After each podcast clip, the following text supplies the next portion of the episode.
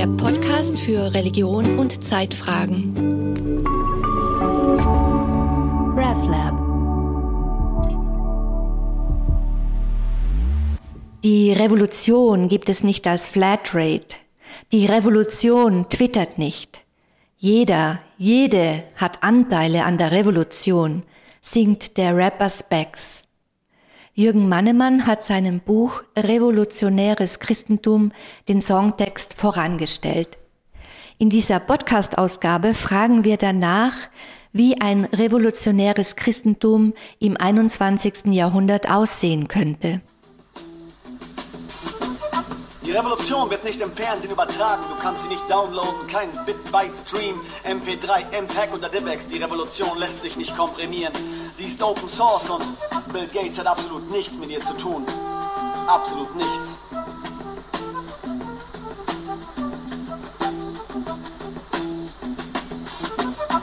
Die Revolution kommt nicht als Trojaner auf deinen Rechner. Sie klingelt nicht an deiner Tür im Namen der GEZ kannst sie nicht im Internet bestellen oder bei eBay ersteigern. Die Revolution gibt es nicht als Flatrate. Es gibt für sie keine Flugmeilen oder Payback-Punkte. Man kriegt für sie keine Abo-Prämien oder Optionsscheine. Die Revolution ist kein großes Fressen für die Heuschreckenschwärme. Jeder, jeder hat Anteil an der Revolution.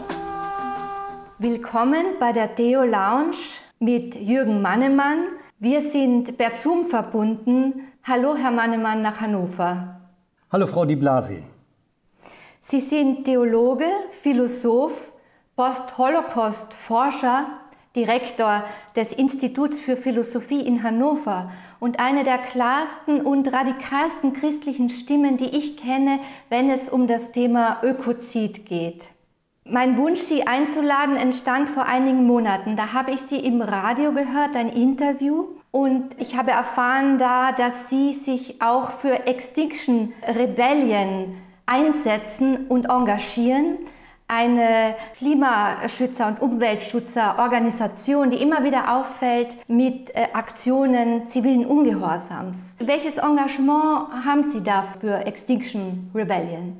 Also bevor ich Frau Di Blasi auf Ihre Frage antworte, möchte ich Folgendes sagen. Es geht mir jetzt nicht darum, aber so habe ich Ihre Frage auch nicht verstanden, hier Werbung zu machen für Extinction Rebellion denn es gibt viele Klimagerechtigkeitsbewegungen, also Gruppen der, in der Klimagerechtigkeitsbewegung, denen man sich anschließen kann. Ich habe mich für Extinction Rebellion entschieden, aber es gibt ähm, Greenpeace, es gibt die verschiedenen Friday, äh, Fri Gruppen von den, von den Fridays, es gibt Ende Gelände und so weiter und so fort.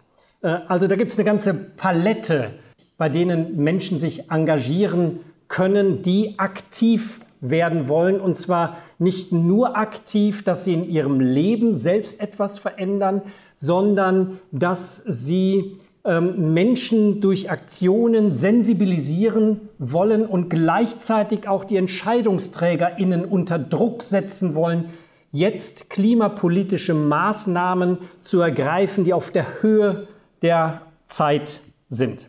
Warum Extinction Rebellion? Weil hier der Fokus nicht nur auf, die Klimate, auf der klimatischen Katastrophe liegt, sondern auch auf der ökologischen Katastrophe. Sie hatten das Stichwort Ökozid ja schon genannt. Es, äh, Extinction Rebellion ist die Rebellion, der Aufstand gegen das Aussterben. Der Kernslogan dieser Bewegung lautet Hope dies, Action begins. Und dieser Slogan hat mich auch zutiefst angesprochen, äh, weil in diesem Slogan deutlich gesagt wird, noch nicht, dass die Hoffnung, dass wir in einer hoffnungslosen Situation leben, aber dass die Hoffnung radikal schwindet und dass es jetzt Zeit ist, in Aktion zu gehen.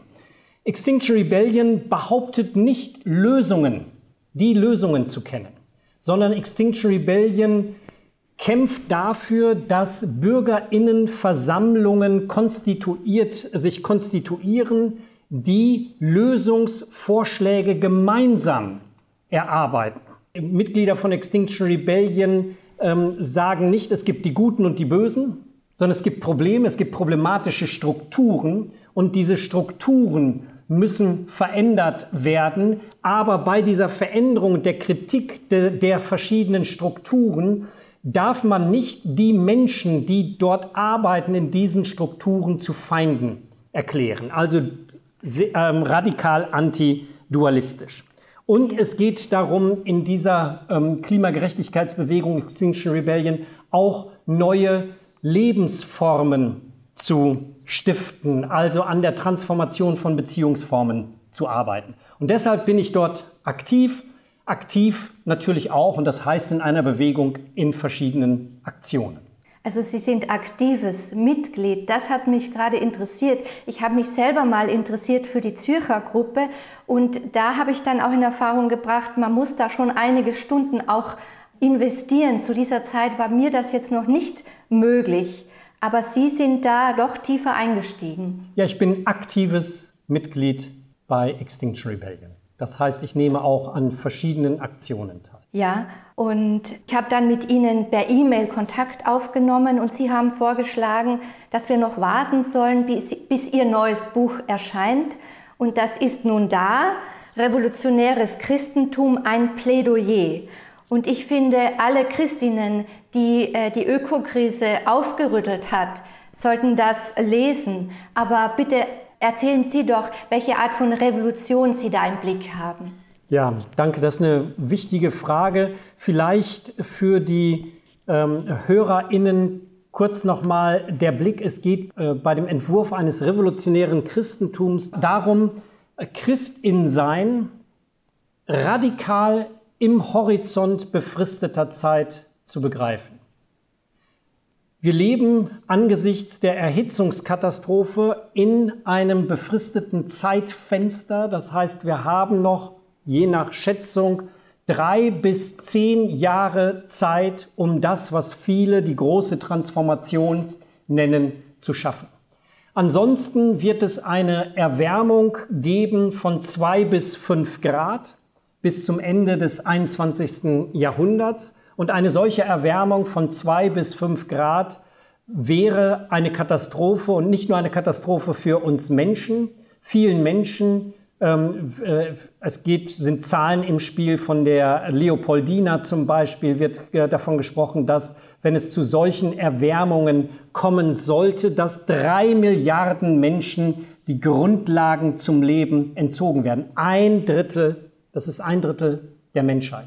Aber es geht nicht nur äh, darum, dass das Leben der, ähm, äh, der Menschheit bedroht ist, sondern es geht auch darum, dass das Leben der nichtmenschlichen Kreaturen nicht nur bedroht ist, sondern jetzt schon viele nichtmenschliche Kreaturen, Tiere und Pflanzen aussterben. Eine konservative Schätzung sagt ja, 150 Tier- und Pflanzenarten sterben täglich aus. Das sind Dimensionen, die niemand sich von uns wirklich vorstellen kann. Weil das Vorstellen äh, dieser Katastrophe, die gerade jetzt schon stattfindet, unser Vorstellungsvermögen überfordert. Wie sollen wir das imaginieren? 150 Tier- und Pflanzenarten täglich. Das heißt, wir sind hier auch schon in dem Verstehen dessen, der Situation, in der wir uns befinden, sind wir schon überfordert. Das führt dazu, dass viele Menschen apathisch werden. Und ich kann das nur allzu gut verstehen, aufgrund dieser Überforderung. Andere Menschen, die versuchen, sich diesen Verlust zu nähern, den Verlust zu imaginieren, werden traurig. Und diese Trauer angesichts des Verlustes, den wir erleben, diese Trauer wirkt schwer, sie kann in Verzweiflung münden. Aber da würde ich mit dem Friedensnobelpreisträger und Auschwitz-Überlebenden Elie Wiesel sagen, wir sollten mehr Angst vor der Gleichgültigkeit haben als vor der Verzweiflung. Denn aus Verzweiflung kann etwas entstehen, aber aus Gleichgültigkeit entsteht per Definition nichts. Diese Trauer, um die es geht, angesichts dessen, was gerade um uns herum geschieht, diese Trauer kann aber auch zur Platzhalterin von Hoffnung werden. Sie kann dann zur Platzhalterin von Hoffnung werden, wenn es gelingt, diese Trauer nicht zu privatisieren, für sich zu empfinden, sondern gemeinsam mit anderen Menschen zu trauern. Und wenn ich gemeinsam mit anderen Menschen über diese Verluste trauere, dann führt, kann diese Form der gemeinsamen Trauer uns in eine gemeinsame, zu einer, zu einem gemeinsamen Handeln bewegen. Und mit jedem Handeln, mit jeder Veränderung blitzt das Versprechen auf, es kann anders werden, anderes ist möglich. Das heißt, Möglichkeitssinn entsteht. Und wir leiden gegenwärtig meines Erachtens zu viel an sogenanntem Realitätssinn. Und in dem Handeln, der aus Trauer, aus gemeinsamer Trauer äh, heraus, in dem, in dem Handeln, das aus gemeinsamer äh, Trauer heraus entstehen kann, kann vielleicht Möglichkeitssinn sich einstellen und mit dem Möglichkeitssinn vielleicht auch neue Hoffnung. Und jetzt ist natürlich Sie, die Frage für ich, das Christen, bitte? Mhm. Darf ich ja, Sie dürfen jederzeit eine einhaken? Äh, Sie haben jetzt äh, Möglichkeitssinn und Realitätssinn unterschieden. Ähm, die Frage, wenn Sie so weitreichende Forderungen stellen, nämlich, dass schon in den nächsten fünf bis zehn Jahren ähm, Klimaneutralität bzw. Negativität erreicht werden soll und nicht erst 2050, wie das die Deutsche Bischofskonferenz anvisiert, dann legt sich die Frage nahe, wie realistisch ist das? Genau, die Frage stellt sich und die stellt sich mir natürlich auch immer wieder. Aber sobald ähm, wir versuchen, über, den, über, das, was, über das, was der Status quo uns erlaubt zu denken und zu handeln, hinauszugehen, gibt es immer wieder KritikerInnen, die sagen, wir müssen den Blick, dürfen den Blick auf die Realitäten nicht die, die, dürfen wir nicht aus dem Blick verlieren. Und wir müssen, das sagen dann immer EntscheidungsträgerInnen, sei es kirchliche EntscheidungsträgerInnen oder äh, politische EntscheidungsträgerInnen, wir müssen realpolitisch sein. Meine Rückfrage ist dann die, wenn wir realpolitisch denken und handeln müssen, dann setzt das ja voraus bei denjenigen, die von Realpolitik sprechen, dass sie in der Lage sind, die Realität benennen zu können und aufzeigen zu können, was denn in dieser Realität an Möglichkeiten steckt.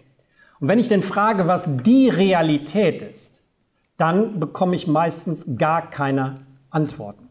Und erst recht nicht auf die Frage, wie viele Möglichkeiten denn tatsächlich in der Realität stecken.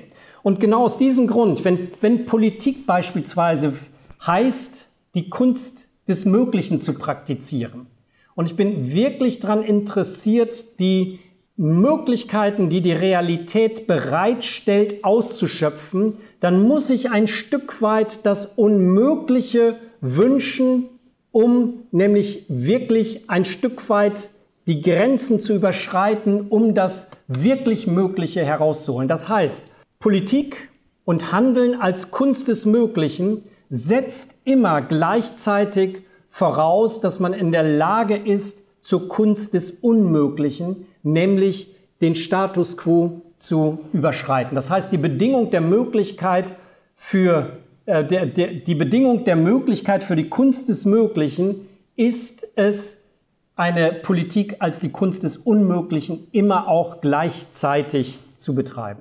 Sie können das Mögliche ohne den Gedanken des Unmöglichen nicht denken.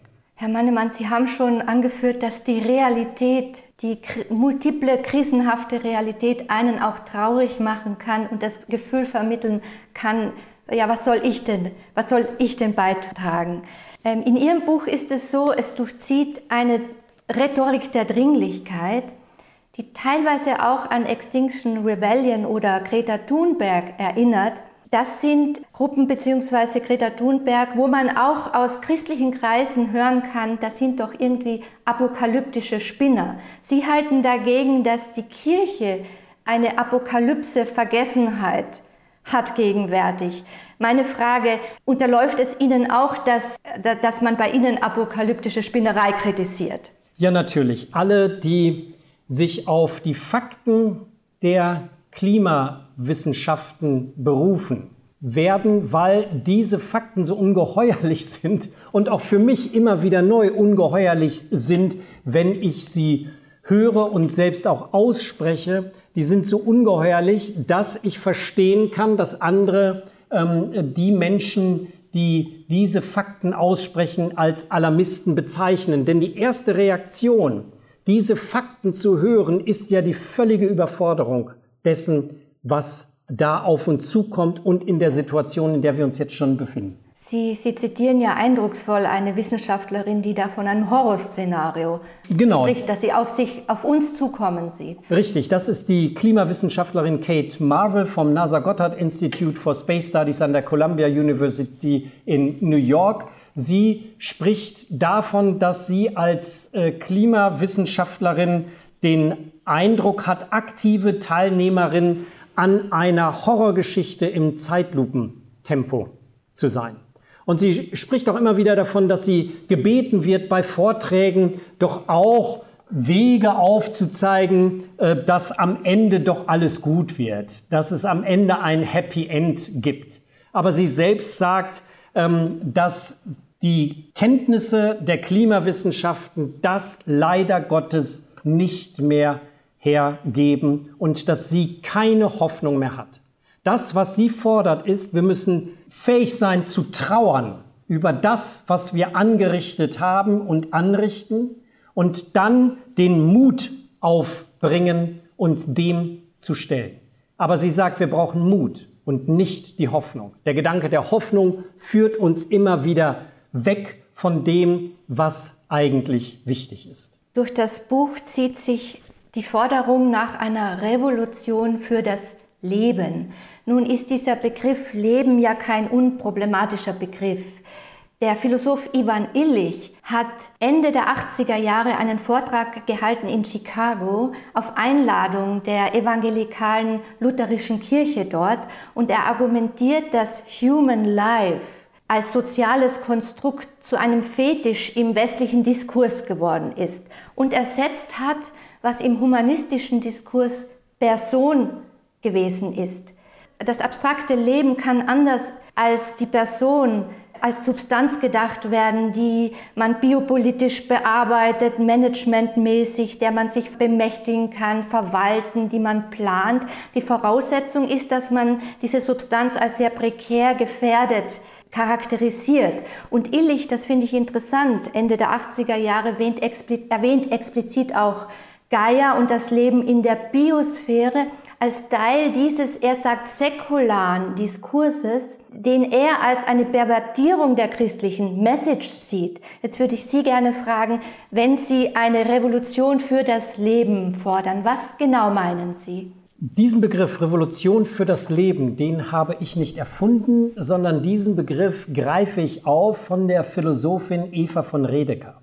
Und Eva von Redeker hat vor anderthalb Jahren ein Buch mit dem gleichnamigen Titel geschrieben und ähm, in diesem Buch fordert sie zu einer neuen Revolution auf, die sie eben Revolution für das Leben nennt.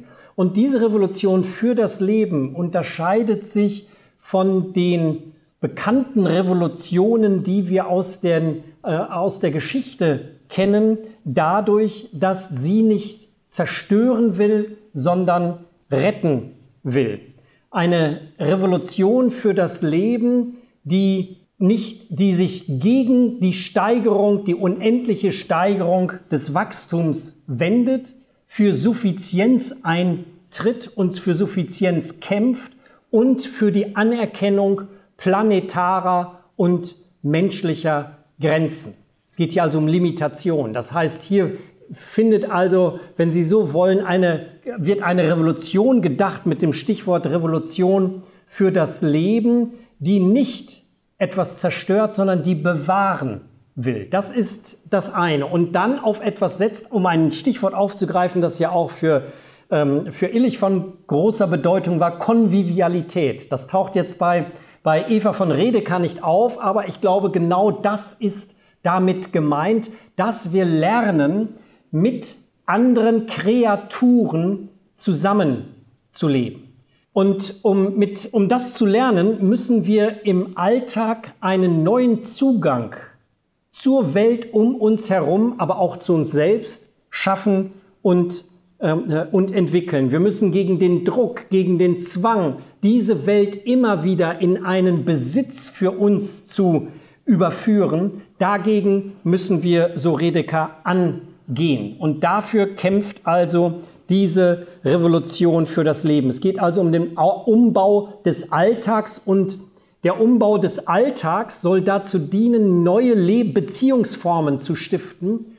Und diese Beziehungsformen können vielleicht dann die Energie und Kraft freisetzen, die wir benötigen, um, und jetzt nenne ich das Wort, das, um das wir nicht herumkommen, um den Kapitalismus durch ähm, eine neue Form des Miteinanders ähm, zu, äh, letztlich zu ersetzen. Einer der Schlüsselsätze Sie haben viele schöne Schlüsselsätze in Ihrem Buch und einer ist, wir scheinen unfähig, uns eine andere als die bürgerlich-kapitalistische Zukunft vorzustellen. Ähm, ich denke, in der liberalen Schweiz fällt das besonders schwer, das sich vorzustellen. Ich frage mich, wie reagieren denn Ihre Vorgesetzten im Bistum Hildesheim auf Ihre Positionierungen? Also bislang habe ich ähm, äh, noch, also bis, bis, sagen wir so, mit einerseits mit Verständnis, schon mit einer Offenheit, aber ich habe auch den Eindruck, es gibt eine Offenheit, aber es gelingt noch nicht wirklich durchzudringen. Und das meine ich auch, wir haben ja vorhin darüber gesprochen, wie werden Menschen in die Lage versetzt, sich dieser Situation, dieser Krise überhaupt auszusetzen, sich mit ihr zu befassen. Und da gibt es sicherlich verschiedene Phasen. So etwas gelingt nicht auf Knopfdruck. Und es ist auch so, das würde ich sagen, in, bei kirchlichen EntscheidungsträgerInnen, dass teilweise noch das Bewusstsein dafür erstmal geschaffen werden muss. Ich erlebe, dass das Bewusstsein, es wird über Bewahrung der Schöpfung gesprochen, es wird auch von Klimakatastrophe gesprochen und dennoch werde ich den Eindruck nicht los, dass noch nicht verstanden wurde, was das denn heißt. Und zwar kann man das, ähm, warum ich diesen Eindruck nicht äh, loswerde, nicht zuletzt, wenn ich auf die Taten blicke, die diese Rede von Bewahrung der Schöpfung und der Klimakatastrophe ausgelöst hat. Da gibt es natürlich viele Predigten, viele Papiere. Ja. Ja? Wie geht es Ihnen denn mit diesem Begriff Bewahrung der Schöpfung? Also ich kann den Begriff mittlerweile nicht mehr hören. Ich finde, er ist zur Phrase geronnen und wir sollten vielleicht in der Theologie, in der Kirche ein Moratorium einrichten und diesen Begriff, den wir, ich sage bewusst wir, weil wir in den letzten zehn Jahren, mindestens in den letzten zehn Jahren, ihn so traktiert haben und er nicht das ausgelöst hat, was er eigentlich hätte auslösen müssen, dass wir vielleicht diesen Begriff der Schöpfung vor uns ein Stück weit schützen müssen. Und ich würde deswegen vorschlagen, also entweder so ein Moratorium einzu, ähm, äh, einzuführen oder aber den Begriff der Schöpfung neu zu verstehen und die Schöpfung in Genesis von der Neuschöpfung her, nämlich von der Apokalypse her, neu zu interpretieren. Dann bekäme unsere Rede von der Bewahrung der Schöpfung eine neue Dynamik und ein, beziehungsweise Dynamik ist nicht richtig gesagt, dann würde ähm, unsere Rede, unsere jetzige Rede von der Bewahrung der Schöpfung durch die Auseinandersetzung mit der, Apokalyp mit der Apokalypse äh, des Johannes endlich richtig die Anschärfung erfahren, die wir brauchen, um endlich ähm, Taten folgen zu lassen. Der Begriff Leben, lassen Sie mich nochmal auf Ihre Revolution für das Leben zurückkommen der begegnet uns auch in sogenannten Märschen für das Leben. Da gibt es merkwürdige Schulterschlüsse zwischen Evangelikalismus und Katholikalismus. Und ich habe mich gefragt, wollen Sie den Begriff irgendwie zurückholen, aus dieser Ecke holen? Ja, ich habe ja schon vorhin gesagt, äh, diesen Begriff Revolution für das Leben entlehne ich aus der Philosophie und ähm, versuche von dort aus die revolutionäre Dimension des Christentums neu zu verstehen und ähm, neu anzuschärfen. Ähm, und mit dieser Anschärfung, wenn das gelingt, haben wir natürlich auch gelingt, gelingen nämlich zwei Dinge. Erstmal unsere Revolution, revolutionäre Dimension des Christentums wird uns wieder offenbar. Das ist das eine. Und das andere ist, das, worauf Sie jetzt, Frau Di Blasi, darauf aufmerksam gemacht haben. Wir entziehen dem Begriff des Lebens, des Kampfes für das Leben, des Eintretens für das Leben, bestimmten fundamentalistischen Kreisen und besetzen ihn hier wieder neu und ähm, äh, versuchen ihn aus diesen Fängen, in die er in, den, in der äh, katholischen und evangelischen Kirche okkupiert wird, herauszuziehen. Das wäre ein Wunsch, wenn das gelingen würde. Mhm. Ein Schlüsselsatz, ein weiterer Schlüsselsatz ist für ein revolutionäres Christentum ist Trauer die fundamentale Widerstandskategorie. Sie hatten vorhin schon kurz darauf hingedeutet. Jetzt wäre meine Frage, wie ist denn Ihre Haltung zur Abtreibung? Also zunächst einmal noch ein Satz zur Trauer. Trauer, ähm, damit das, was ich vorhin schon versucht habe auszuführen, um es auf den Punkt zu bringen, Trauer ist nicht das Gegenteil von Hoffnung, ähm, sondern Trauer, wie mein Lehrer Johann Baptist Metz es mal ausgedrückt hat, Trauer ist Hoffnung im Widerstand. Also wenn wir heute von Hoffnungslosigkeit sprechen, müssen wir da ähm, da ansetzen. Aber selbstverständlich, wenn wir vom Leben reden, müssen wir das Leben vom Leben in allen Dimensionen sprechen. Das heißt, es geht nicht nur um das Leben der nichtmenschlichen Kreaturen, sondern es geht auch um alles menschliche Leben, das in dieser Revolution für das Leben auch geschützt werden muss. Was, also von daher ist es völlig klar, ähm, äh, aus, aus meiner Perspektive, dass auch ähm, äh, hier der Eintritt für das Leben von Beginn des Lebens an dafür zu kämpfen ist. Aber nicht aus der Perspektive des Pontius Pilatus, ich wasche meine Hände in Unschuld, und nicht aus einer Perspektive, die völlig mitleidslos, also ich wende mich gegen jegliche Form von Moraltheologie, die Moraltheologie und die moralischen Normen exekutiert. Das ist wieder die Moral und darauf hat und macht immer wieder Papst Franziskus immer wieder darauf aufmerksam. Wer so mit Moral, mit moralischen Maßstäben und Prinzipien umgeht, vergreift sich an Moral. Das heißt, es kommt darauf an, dass wir unsere moralischen Prinzipien erden. Und ähm, da treten wir immer wieder in dilemmatische, kommen wir immer wieder in dilemmatische Situationen. Das ist das, was Dietrich Bonhoeffer die tiefe Diesseitigkeit des Lebens genannt hat. Und nur wer in der tiefen Diesseitigkeit des Lebens lebt, der hat eine Ahnung davon, was Glauben und Hoffen überhaupt heißen kann.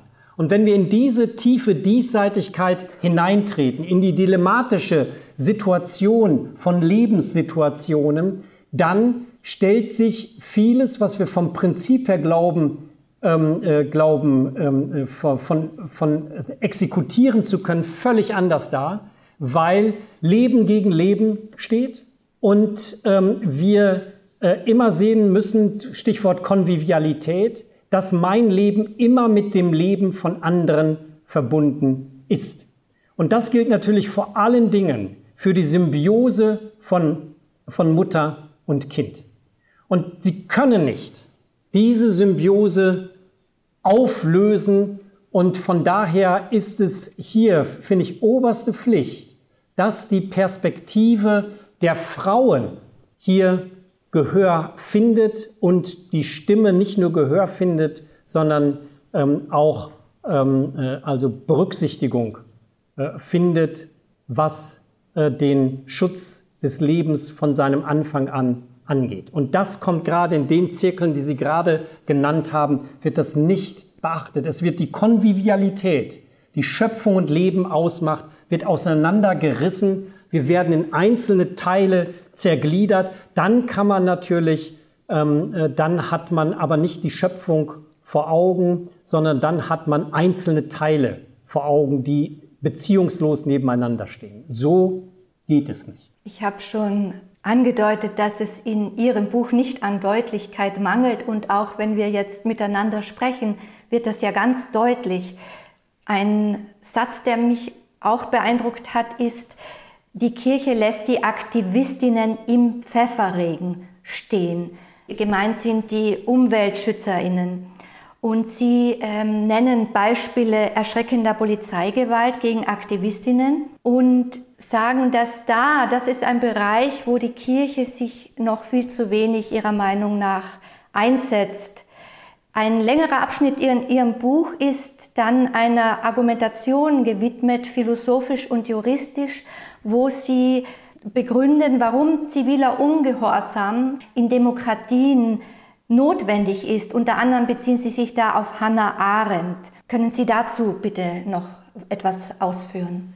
Die Klimakatastrophe bedeutet eine Ausnahmesituation. Und wenn klimapolitische Maßnahmen nicht ausreichen, um dieser Ausnahmesituation gerecht zu werden und gegen die Katastrophe wirklich etwas zu bewirken, unsere körperliche Unversehrtheit und die auch der nichtmenschlichen Kreaturen zu schützen, dann ist Ungehorsam gefragt. Und dieser Ungehorsam, das ist aber wichtig, heißt ja auch ziviler Ungehorsam, richtet sich nicht gegen ein Rechtssystem, sondern mit einem partielle, durch einen partiellen Rechtsbruch entsteht, soll, wird ein Appell an BürgerInnen ausgesandt, sich des, das Problem wahrzunehmen, sich dafür zu sensibilisieren und Stellung zu beziehen. Das heißt, ziviler Ungehorsam hat eine Appellfunktion und einen symbolischen Charakter. Und er ist immer von der Definition her gewaltfrei. Er muss verhältnismäßig sein, kann Momente der Nötigung, der partiellen Nötigung ähm, äh, beinhalten. Es geht hier also um eine unterbrechende Praxis, die alle zum Nachdenken motivieren soll und die Lebensform, in der wir uns befinden und die uns bestimmt, nämlich die kapitalistische Lebensform, aufbrechen, die nämlich auf Verschwendung und Machbarkeitswahn beruht.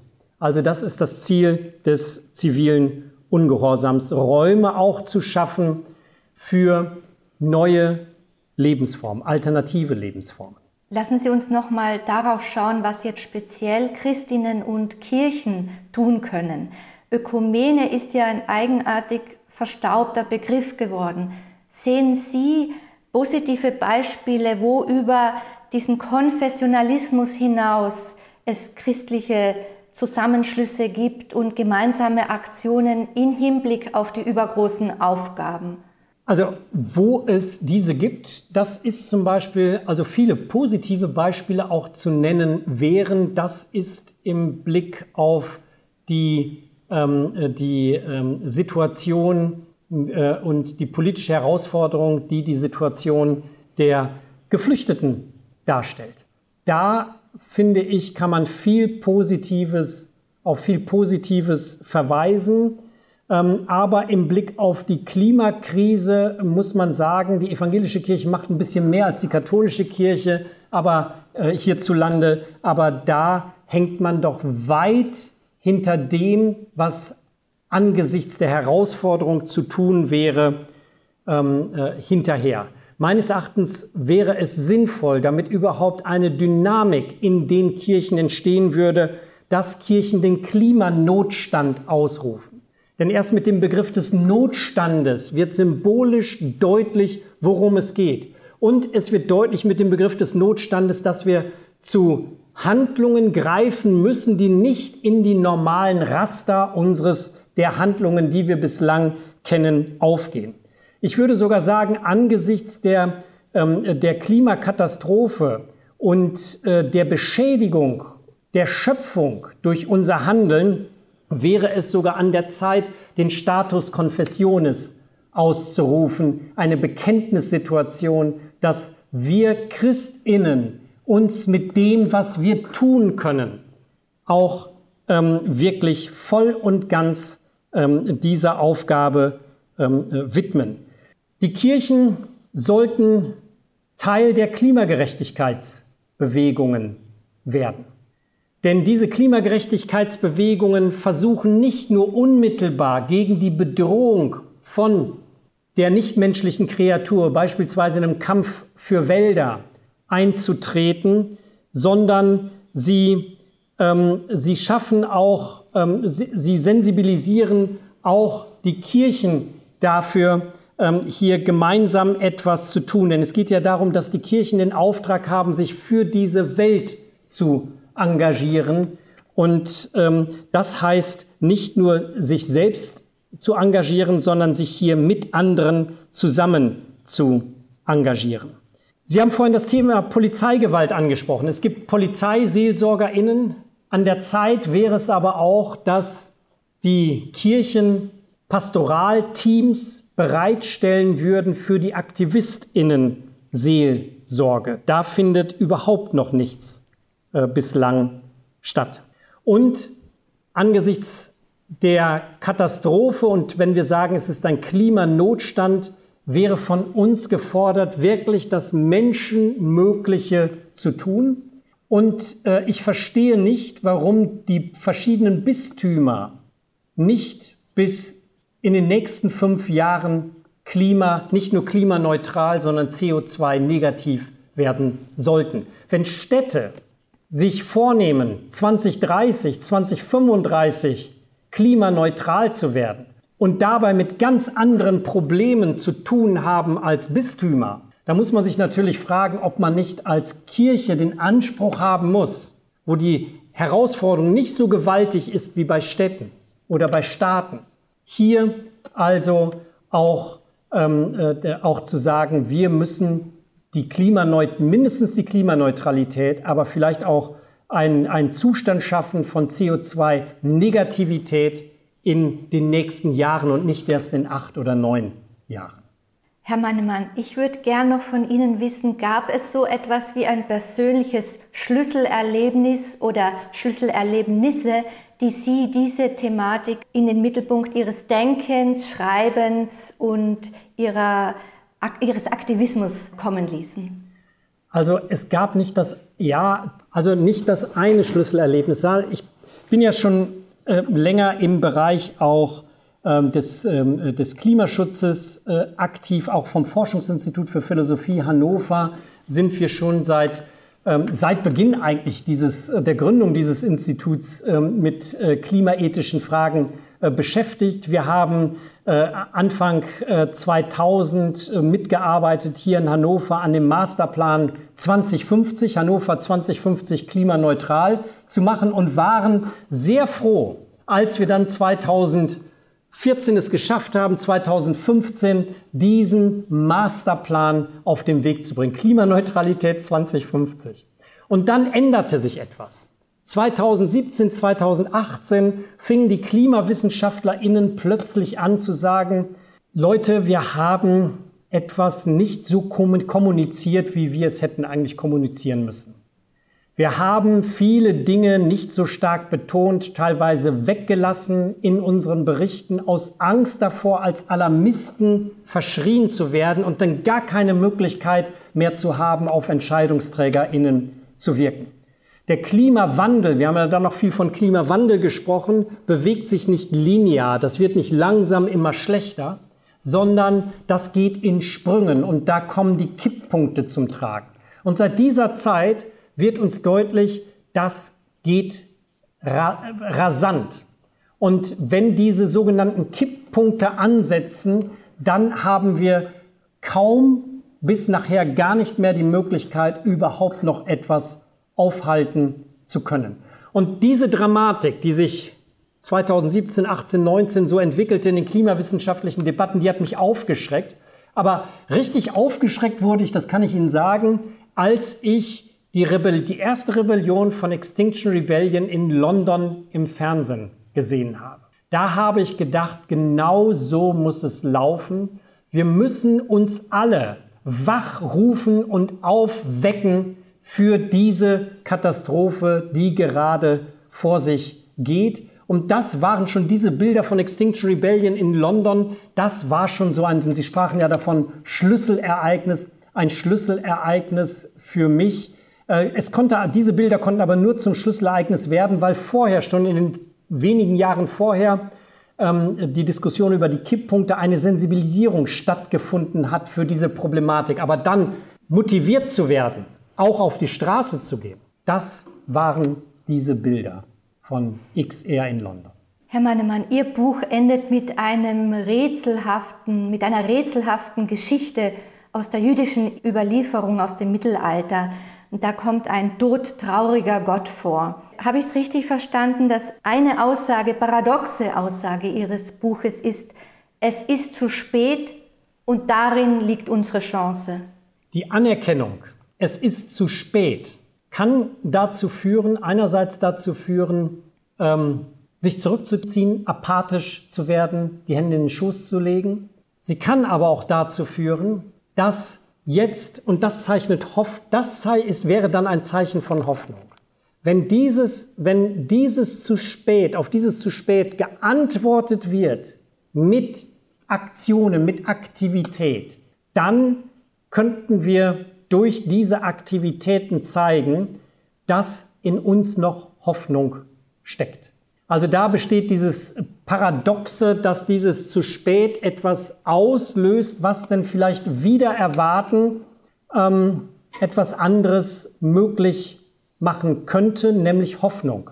Aber die Hoffnung sagt nicht, wenn Hoff Hoffnung entsteht, eine Glut von Hoffnung noch da ist, die vielleicht auch entfacht werden kann, heißt das nicht, dass es uns gelingt, die Katastrophe aufzuhalten, aber es gelingt uns zumindest durch die Aktivität dagegen, sie aushalten zu können.